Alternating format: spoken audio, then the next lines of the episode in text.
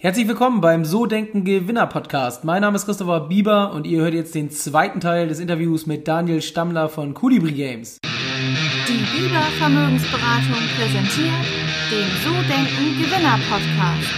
Vermögensberatung für Unternehmen und Unternehmer in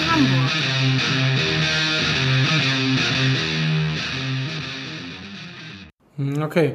Ähm, ich habe in, einem, in einer Recherche gelesen, das sind jetzt die Zahlen von 2018, dass ihr so pro Tag 100.000 Euro umgesetzt habt. Hab dann aber auch danach noch gesehen, dass sich das fast verdoppelt hat mittlerweile. Wahrscheinlich ist das ja jetzt, kannst du gar nicht was zu sagen schon so. Und dass die Hälfte davon Profit ist, also Gewinn. Und ähm, da mal die Frage, was ist denn für dich persönlich äh, so als, als Inhaber von dem Unternehmen ähm, entscheidender für deinen Erfolg?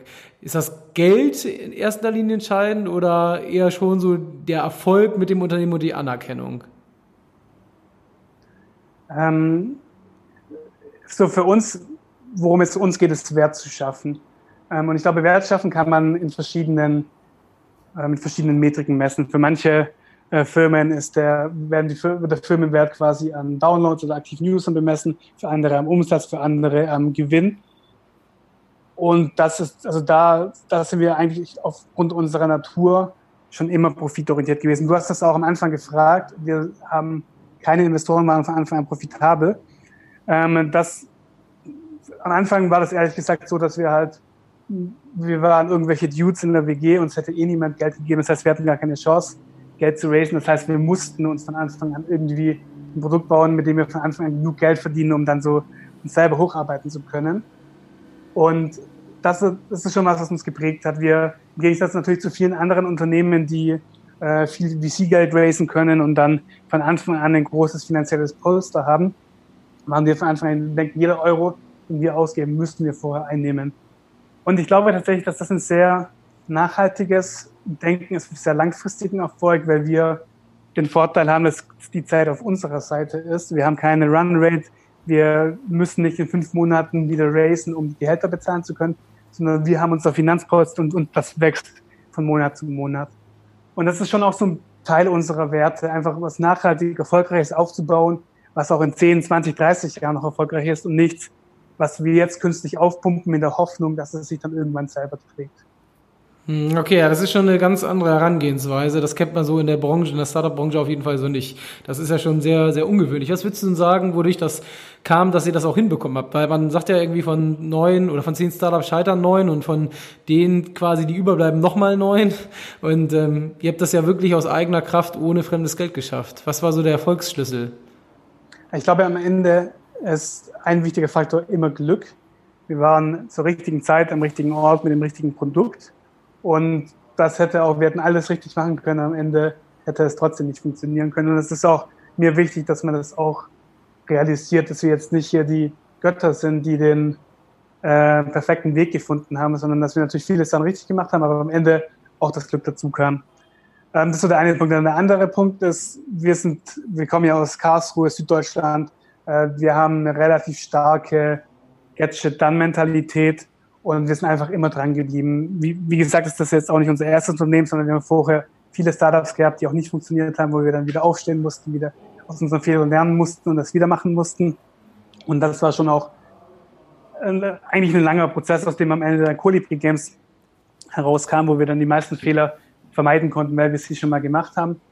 Und dann auch mit dem Produkt natürlich den Nerv der Zeit getroffen haben und ein Produkt haben, das auch wirklich äh, massentauglich ist. Was waren so die größten Fehler? Was würdest du sagen? Also aus die gelernt, was habt ihr gelernt so aus also, den vorherigen Geschichten? Der, der erste größte, große Fehler für mich war auf jeden Fall, zu lange an einem Thema dran zu bleiben. So die, die ersten Projekte, die wir hatten, waren das schon mal ein Jahr lang oder so, wo jetzt rückblickend eigentlich nach zwei, drei Monaten schon klar war, okay, wahrscheinlich braucht das Produkt einfach niemand, aber wir sind halt, wir wollten uns, uns nicht eingestehen, sind dran geblieben und haben dann irgendwelche krassen Funktionalitäten eingebaut, wo es eigentlich nicht mehr wirklich Kunden gab, die, die das nutzen wollten. So dieses, das ist eigentlich das Clean Startup Denken, dass man, dass man versucht, möglichst wenig Zeit hineinzustecken und so schnell wie möglich herauszufinden, ob das Ganze dann funktioniert. Das war so, ich sag mal, ähm, Punkt eins des Learnings. Dann der, der, zweite Punkt war viel Pragmatismus äh, dazu zu geben. Ich weiß doch am Anfang, erste Firma, da dachte ich mir, okay, also wir gründen jetzt eine Firma, gründen eine GmbH, wir müssen alles richtig machen. Sind dann gleich zum Anwalt, haben super viel Zeit und Energie reingesteckt, alles richtig zu machen. Dann haben wir uns die ersten ähm, Bildschirme gekauft, haben eine Inventarliste geführt, so alles super sauber.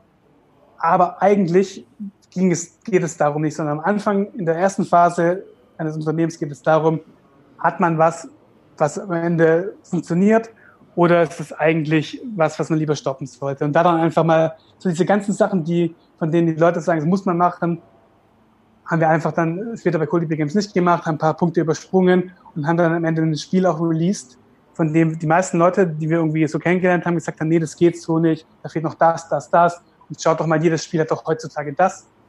Und da haben wir dann einfach aus unseren Learnings heraus gesagt, nee, wir machen es jetzt so, wir bauen nicht das ein, was jeder denkt, was richtig ist, sondern wir fokussieren uns auf das, was wir glauben, was wichtig ist.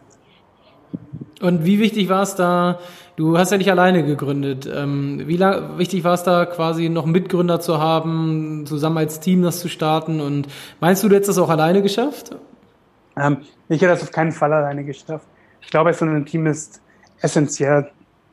Und, und, und das aus mehreren Gründen. So der eine Grund ist so ein bisschen der offensichtliche, der einfach der Manpower-Grund. Wir hatten am Anfang auch kein, eben kein Kapital. Das heißt, wir hätten eh keine Mitarbeiter oder so einstellen können, bezahlen können. Das heißt, am Anfang gab es nur uns als Gründerteam.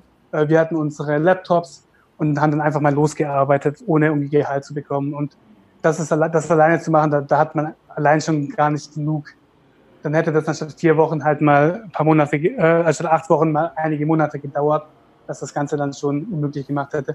Ich glaube, das ist aber der kleinere Punkt. So für mich der, der Hauptpunkt als Team ist so, dass man, dass sich Synergien bilden, dass man sich gegenseitig motiviert, mitzieht.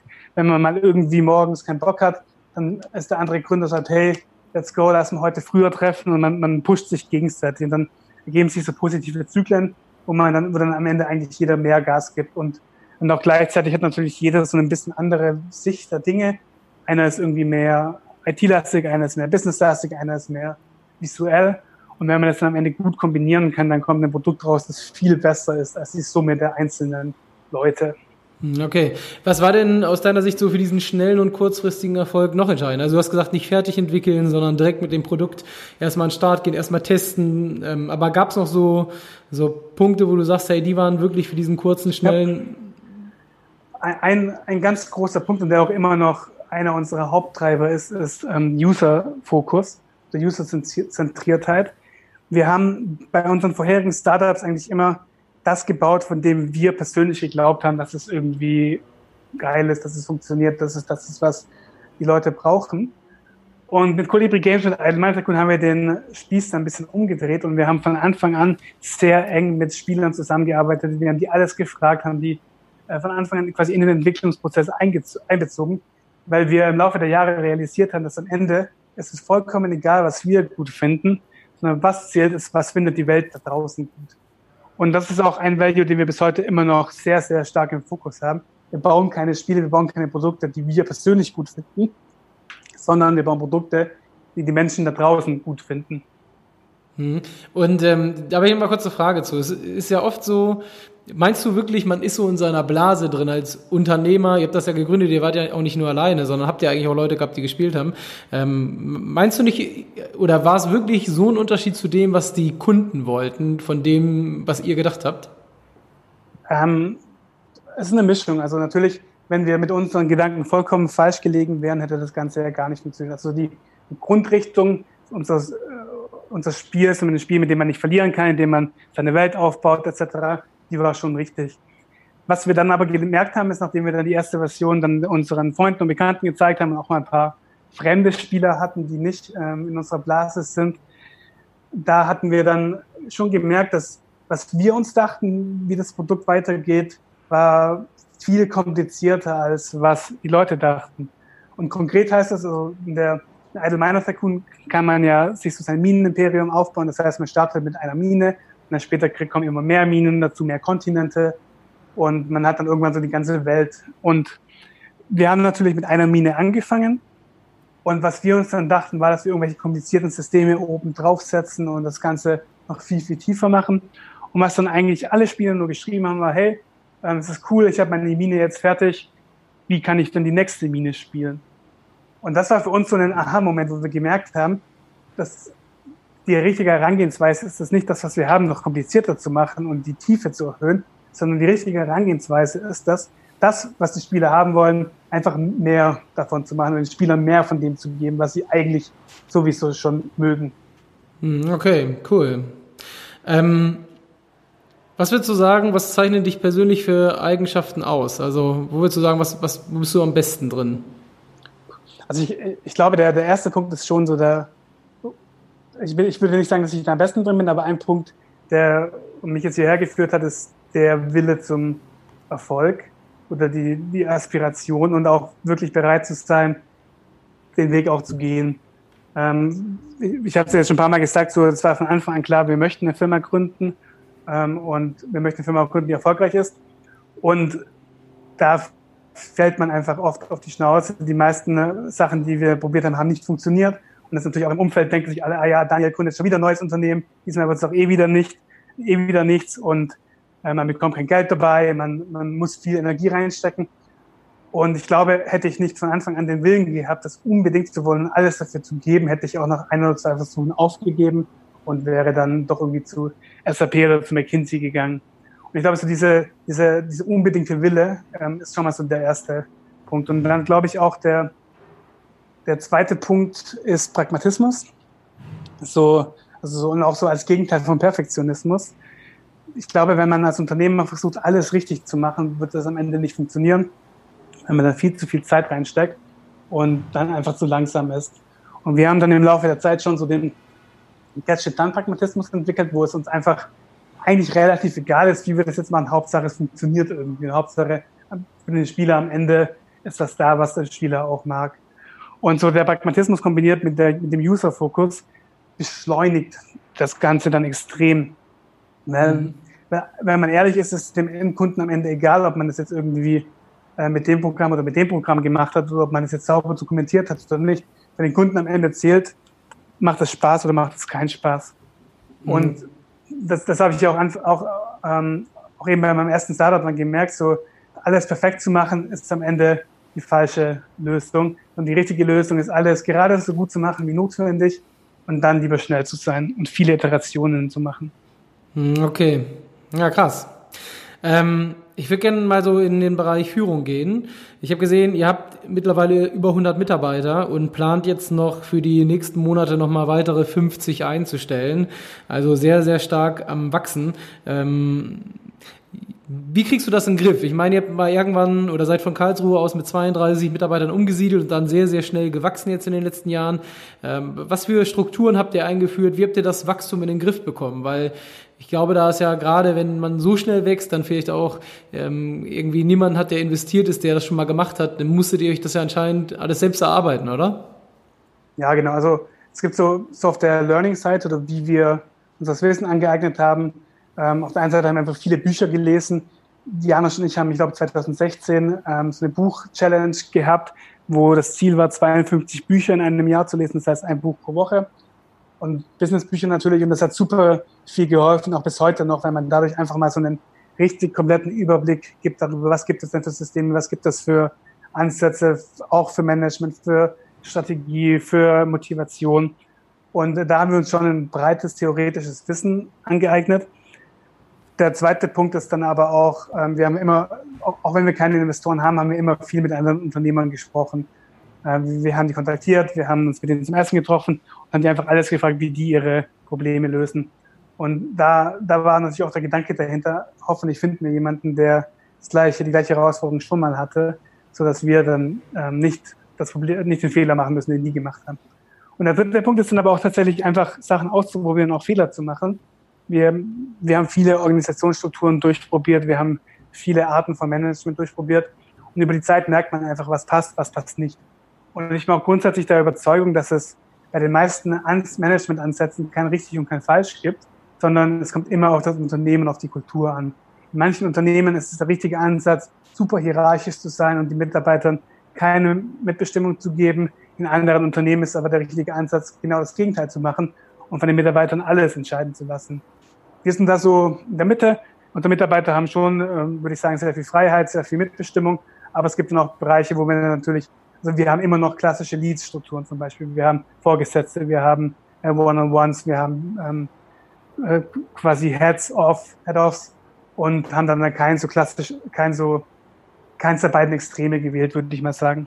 Hm, und was hat am besten auch, ja? Nee, sag ruhig nochmal kurz, ich wollte dich nicht unterbrechen. Und ähm, am Ende, glaube ich, die Lösung, um eine Firma skalieren zu können, ist, gute Manager zu haben. Leute, denen man vertrauen kann und die dann auch wirklich Aufgaben abnehmen und einfach sich um Bereiche kümmern.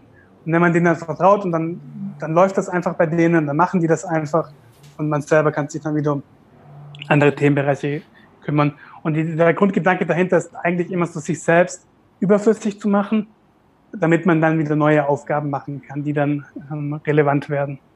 Hm, okay, ähm, habe ich zwei, zwei Fragen nochmal zu. Erstmal zu dieser Bücher-Challenge. Was waren denn aus der Sicht von dir und von deinem Mitgründer Janosch so, welches waren die besten Bücher, welche würdest du empfehlen? Die zweite Frage war Richtung Manager. Wie, wie findet ihr sozusagen oder wie habt ihr diese guten Manager gefunden? Aber erstmal so das erste sozusagen, ähm, wirklich Bücher-Challenge. Ähm, was war das beste Buch? So zu welchem Bereich? Hast du da Tipps, Empfehlungen für die Hörer? Und äh, das zweite, da würde ich gleich aber noch mal ein bisschen intensiver reingehen, ist ja die richtigen Mitarbeiter finden. Das ist ja auch gar nicht so einfach in der heutigen Zeit.